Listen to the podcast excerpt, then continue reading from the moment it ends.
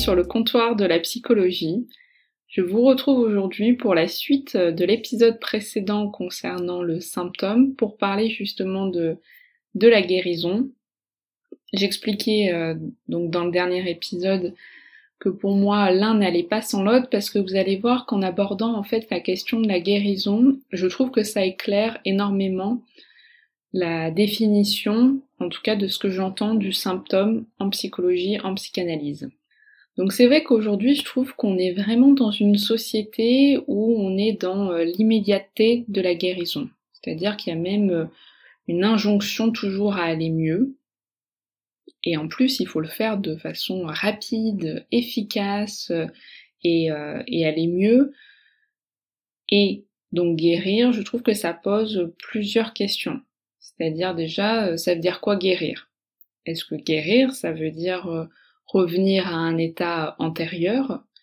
Pour certains, des fois, l'état antérieur n'est pas forcément euh, ce sur quoi ils ont envie de tendre.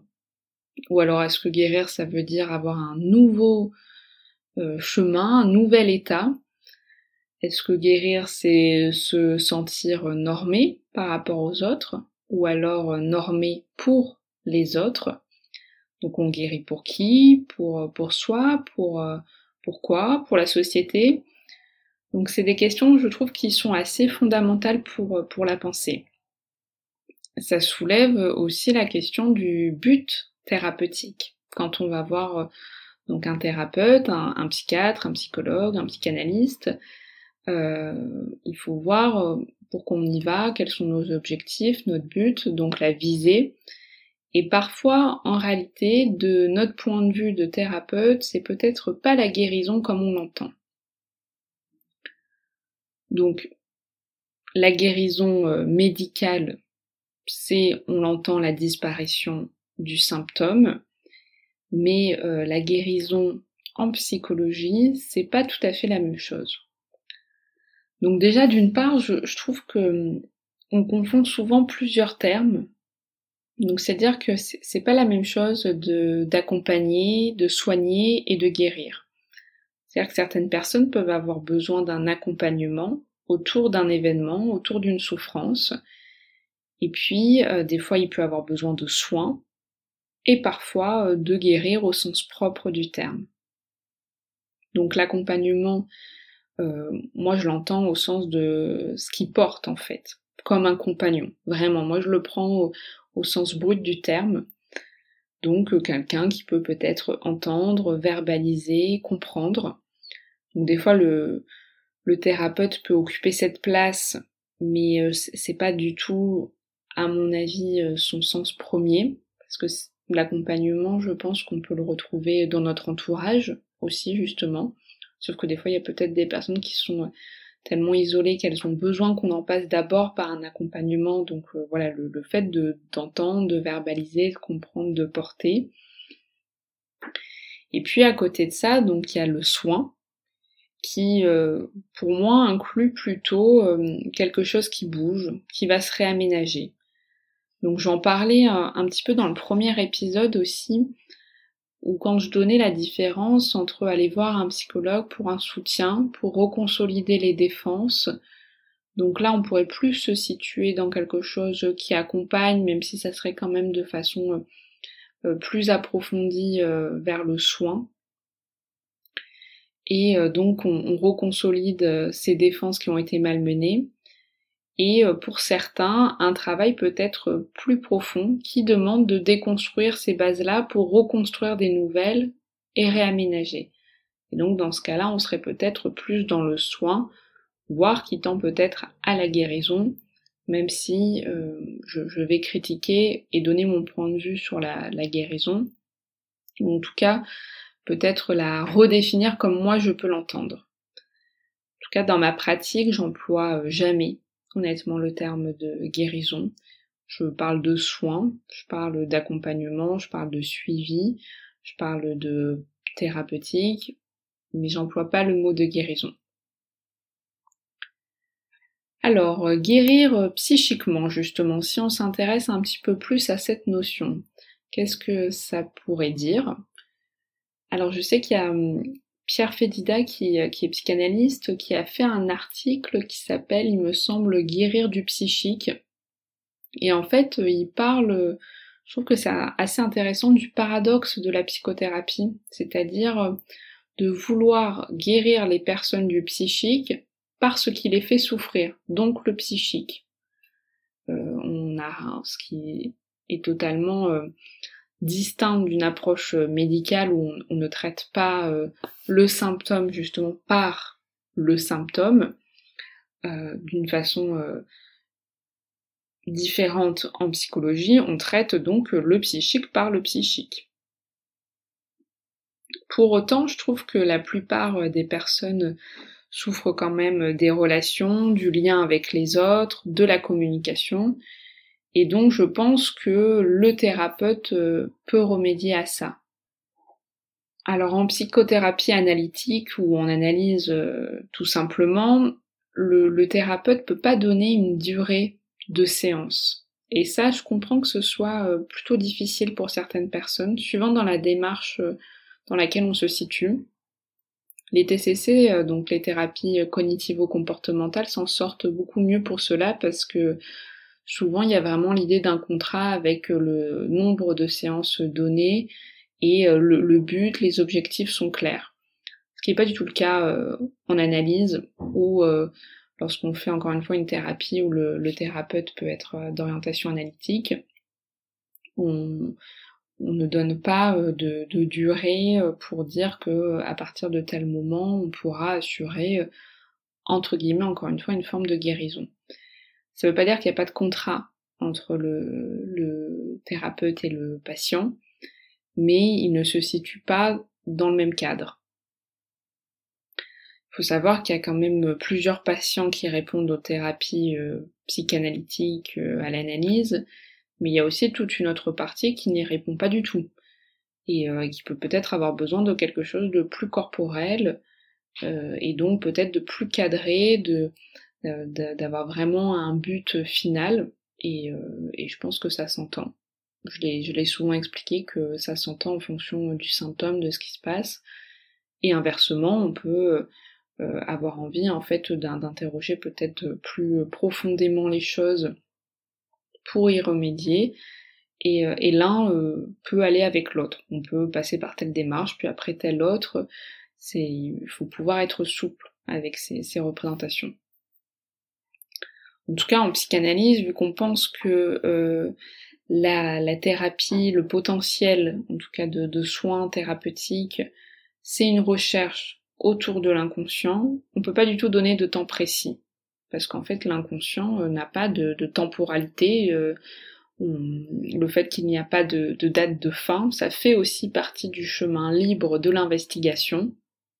Ça permet qu'on se laisse aller pour investir ce terrain, parce qu'en fait on n'a pas de carte de route précise.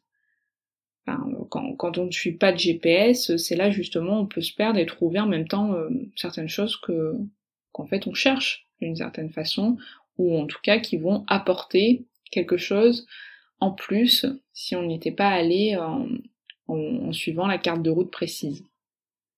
Pour rebondir avec l'épisode précédent autour du symptôme, c'est donc euh, l'idée que le symptôme, ça serait déjà d'une certaine façon de la guérison.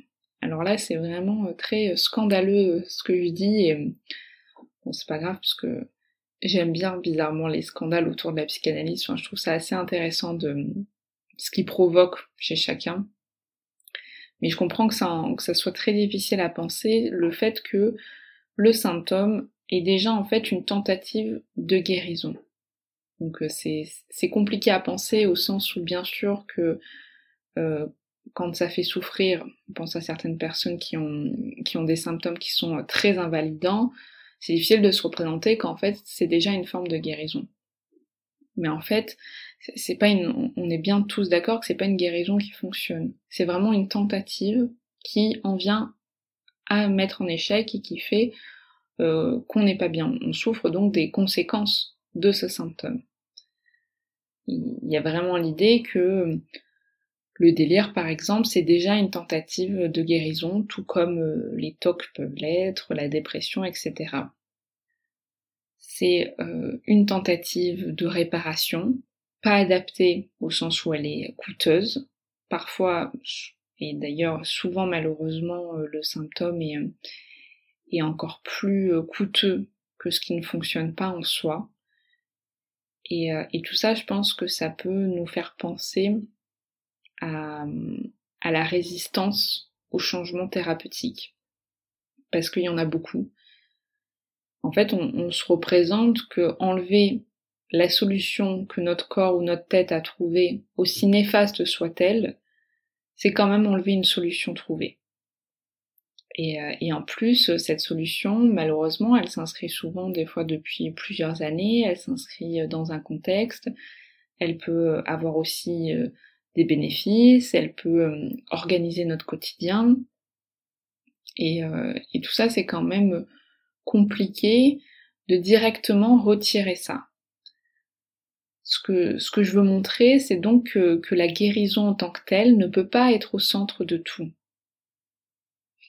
Parce que, encore une fois, le fait que ça dysfonctionne, ça fait partie du processus aussi de tentative, de peut-être masquer, mettre sous couverture ce qui, ne fonctionne pas en soi.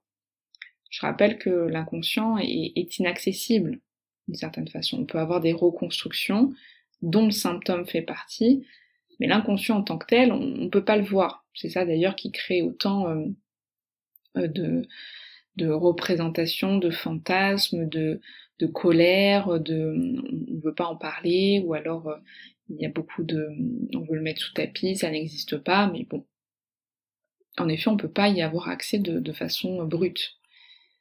Et, euh, et c'est ce qu'on reproche euh, donc avec la, la guérison en thérapie, notamment toujours dans la dynamique psychanalytique, c'est le fait que la psychanalyse ne met pas au premier plan la disparition des symptômes. Lacan disait que la guérison viendra de surcroît. C'est-à-dire que ce n'est pas euh, l'objectif euh, premier quand on rencontre un thérapeute. Alors donc guérir, ça veut dire quoi du coup? Toujours euh, dans cette dynamique en psychologie? Alors il y a Jacques Hockman qui a écrit avec plusieurs collègues psychanalystes. Euh, je sais pas s'ils sont tous psychanalystes, mais en tout cas, euh, bon, ce qui est sûr, c'est que c'est une pensée euh, psychanalytique. Il a écrit Qu'est-ce qui guérit dans la psychothérapie. Et c'est un, un livre que je vous conseille, en tout cas si, si la question vous, vous intéresse et que vous avez peut-être envie d'approfondir. Donc il parle du fait que guérir viendrait sous-entendre qu'on voudrait retourner à un état antérieur et donc radier un mal qui vient du dehors. On le retire. Et en fait, il pose une question que je trouve vraiment fondamentale, c'est l'idée de comment en fait on peut penser qu'une expérience de souffrance, d'un point de vue psychologique, puisse être éliminée. C'est-à-dire que d'une certaine façon, ce, n'est pas possible, je pense, à imaginer, par rapport à si on retrouve la comparaison avec un symptôme médical, euh, une, douleur, une brûlure, par exemple, auquel on pense toute la journée, bien sûr qu'on peut penser de la retirer totalement, quitte à ne plus jamais penser à cette brûlure, quitte à oublier qu'un jour on s'est brûlé.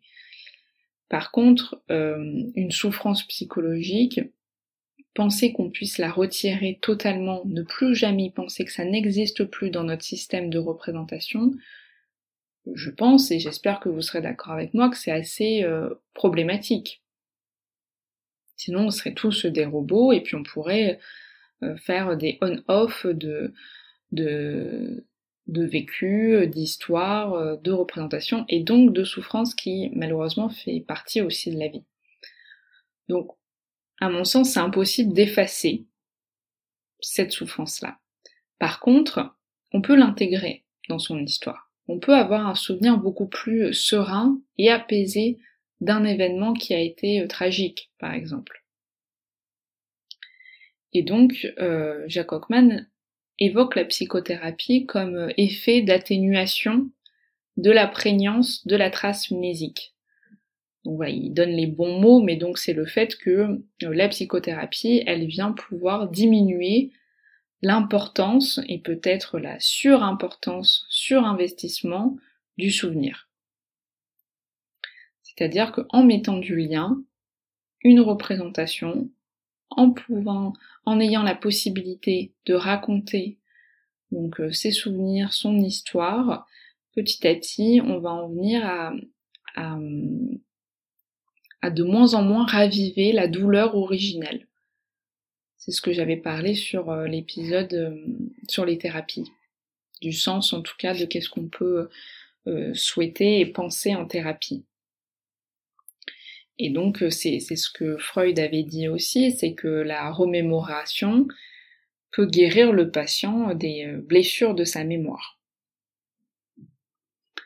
Et, euh, et encore une dernière personne qui, qui est intéressante aussi, c'est François Villas, et il dit que le, le, résultat principal de la psychanalyse, et moi je le mets en tout cas aussi de la psychothérapie avec un psychologue, c'est donc d'apprendre à supporter euh, plus facilement aussi euh, la souffrance. En tout cas que celle-ci n'opère pas notre quotidien, n'opère pas euh, les choix, n'opère pas l'organisation, le rythme de vie, que, que, ce soit quelque chose qui puisse être de nouveau pensé, vécu, sans que ça vienne faire vivre encore une fois toujours la première douleur. Donc l'idée de retrouver une forme de souplesse donc c'est-à-dire de pas éteindre les effets euh, négatifs, le mauvais du symptôme, mais plutôt détenir la possibilité de choisir entre plusieurs réactions, avoir la liberté de donner une nouvelle orientation, et plusieurs. Alors un autre point que j'aimerais aborder et qui est aussi assez délicat, c'est donc euh, dans, la suite des résistances à guérir. Donc il y avait une phrase qui m'avait euh, marqué de Pontalis, qui, euh, a vraiment une belle écriture. Enfin, je vous conseille hein, ces, livres où il écrit beaucoup euh, sur, bon, sur, la psychanalyse, mais il a aussi une, partie qui, est aussi très littéraire.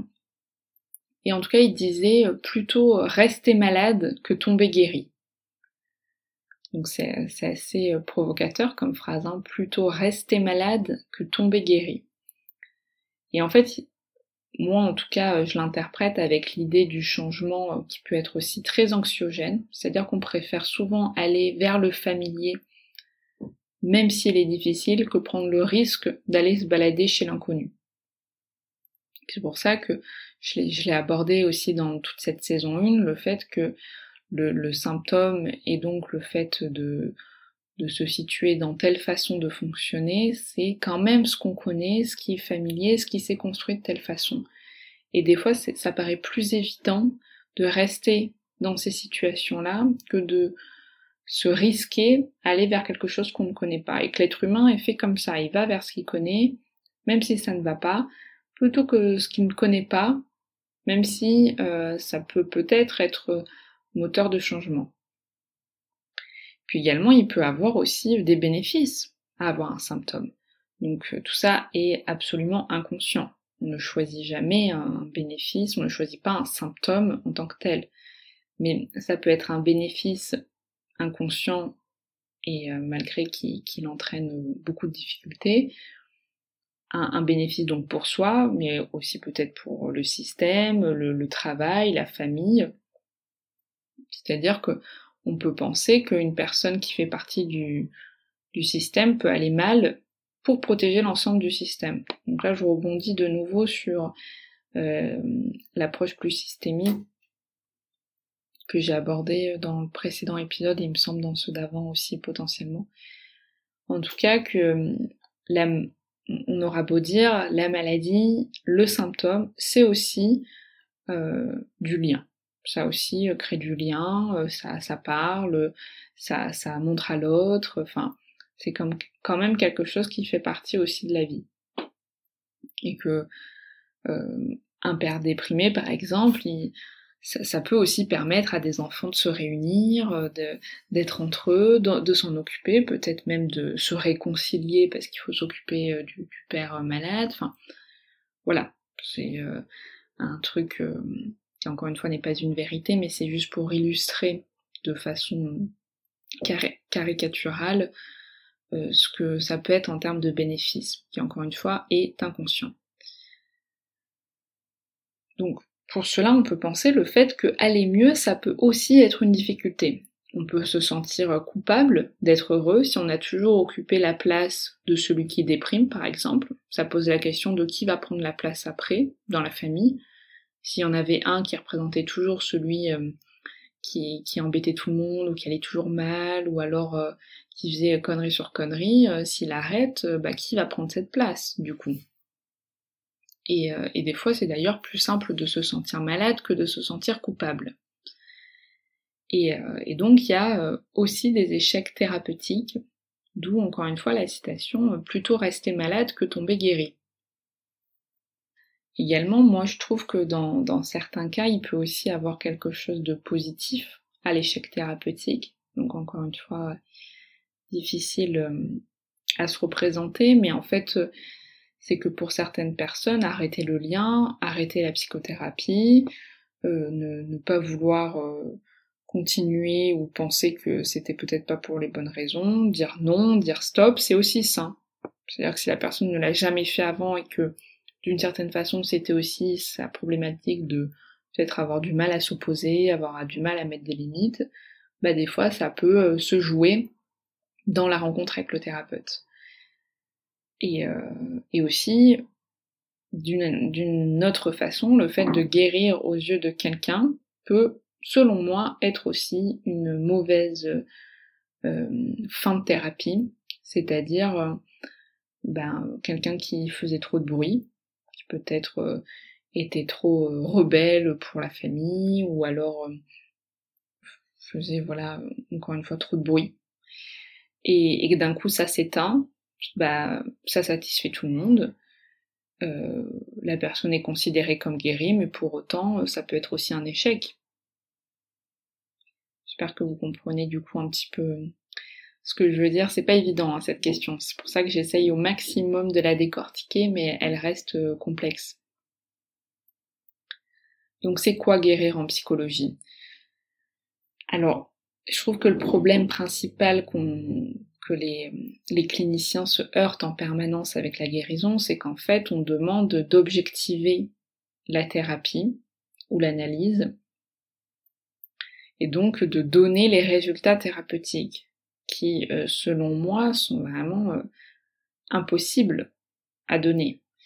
Alors on peut penser les effets de la thérapie et on peut se les représenter, mais ça pourra jamais être d'une façon objective, quantifiable, parce qu'encore une fois, ça voudrait dire qu'on se situe face à une norme de la santé mentale, à une norme du bien-être qui pour moi euh, ne va pas du tout euh, de soi. Et heureusement.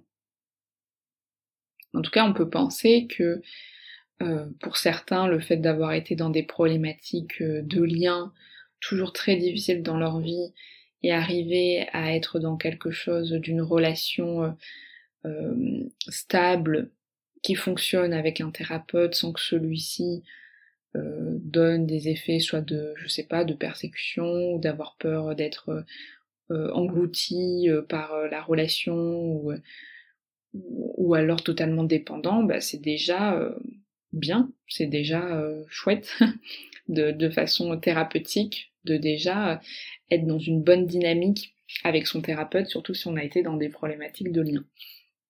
Également, je trouve que le fait de pouvoir lever le refoulement, donc, c'est-à-dire ce qui, ce qui est sous la couverture, en tout cas ce mécanisme-là, pour aborder la, conflictualité du symptôme en tant que tel, et peut-être espérer ne plus avoir besoin de ce symptôme et de pouvoir exprimer les choses différemment et de pouvoir se sentir bien avec ces représentations, pour moi, ça fait partie des, des façons qui fonctionnent avec la, thérapie.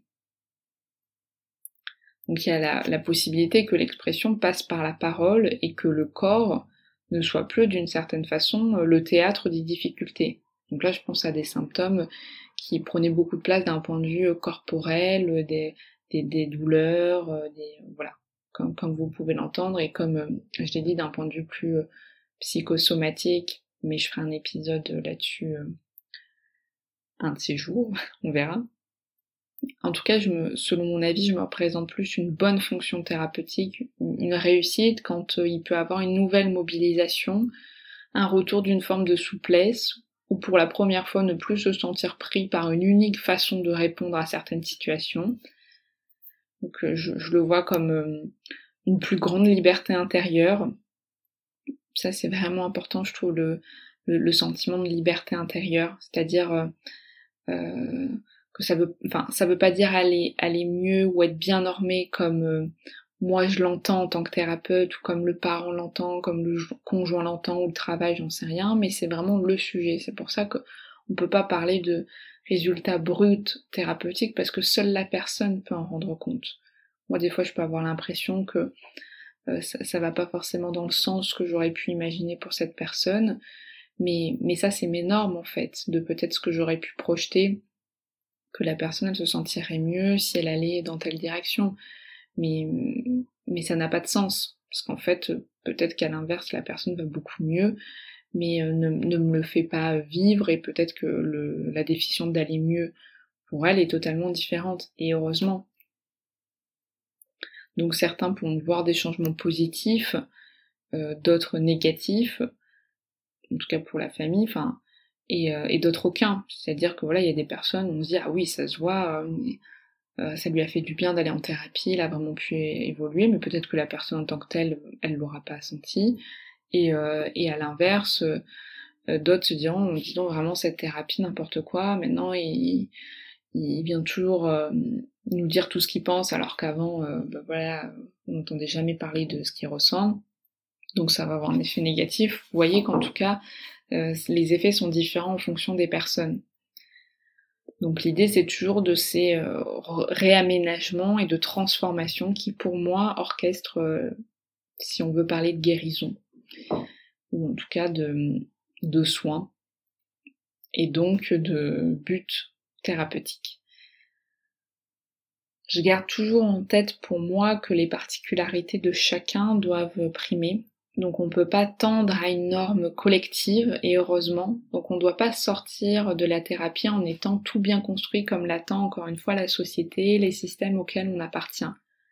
Même pour soi, euh, j'ai envie de dire que personne euh, ne veut et ne pourrait être l'idéal de la personne qu'on aspire. Tout le monde peut toujours se dire que j'aimerais euh, être, je sais pas, moins grognon, moins, moins jaloux, ou alors plus plus sportif, euh, plus dynamique, plus fin, des choses qui se passent en tout cas psychiquement où on, aimerait être plus de telle façon. Et heureusement, et la thérapie, c'est pas se dire ah mais moi je suis tout ce que j'ai toujours voulu être, tous mes problèmes sont résolus, plus rien ne vient me gêner, j'ai plus jamais de petits graviers dans ma chaussure. Non, c'est impossible et heureusement encore une fois, ça fait partie de la vie et, euh, et je trouve qu'on ne doit pas abraser ce qui fait qu'on est telle personne. Ça, ça répond à la question aussi donc euh, de de la folie, donc euh, du poids de la souffrance, et que c'est la souffrance qui doit mobiliser euh, l'envie que ça change.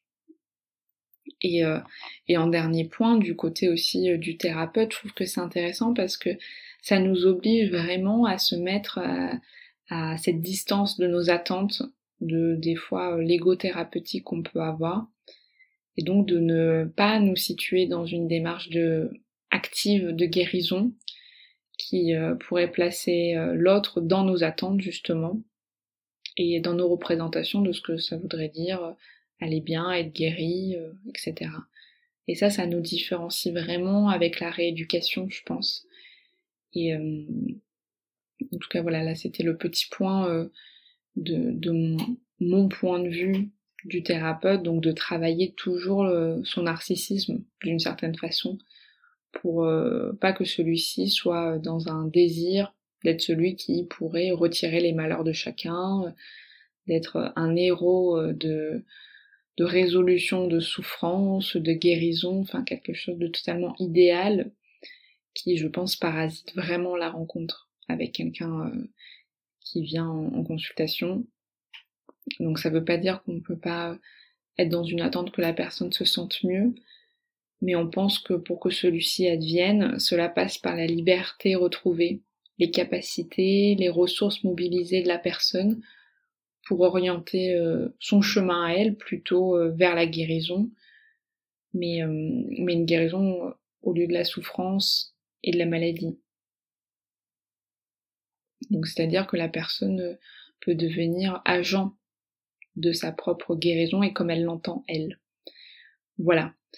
Donc en tout cas cet épisode clôture la première saison qui j'espère vous aura plu. N'hésitez pas euh, à me partager euh, vos avis, vos recommandations, à me mettre les 5 étoiles si ça vous a intéressé. En sachant que je vais donc continuer avec une saison 2 d'ici 15 jours qui euh, abordera donc des nouveaux thèmes. Mais j'attends voilà vos, envies aussi pour continuer à orienter ce podcast je prends beaucoup plaisir euh, à, à penser, euh, à enregistrer et donc à partager. Donc voilà, j'attends vos retours. Prenez bien soin de vous. À bientôt. Salut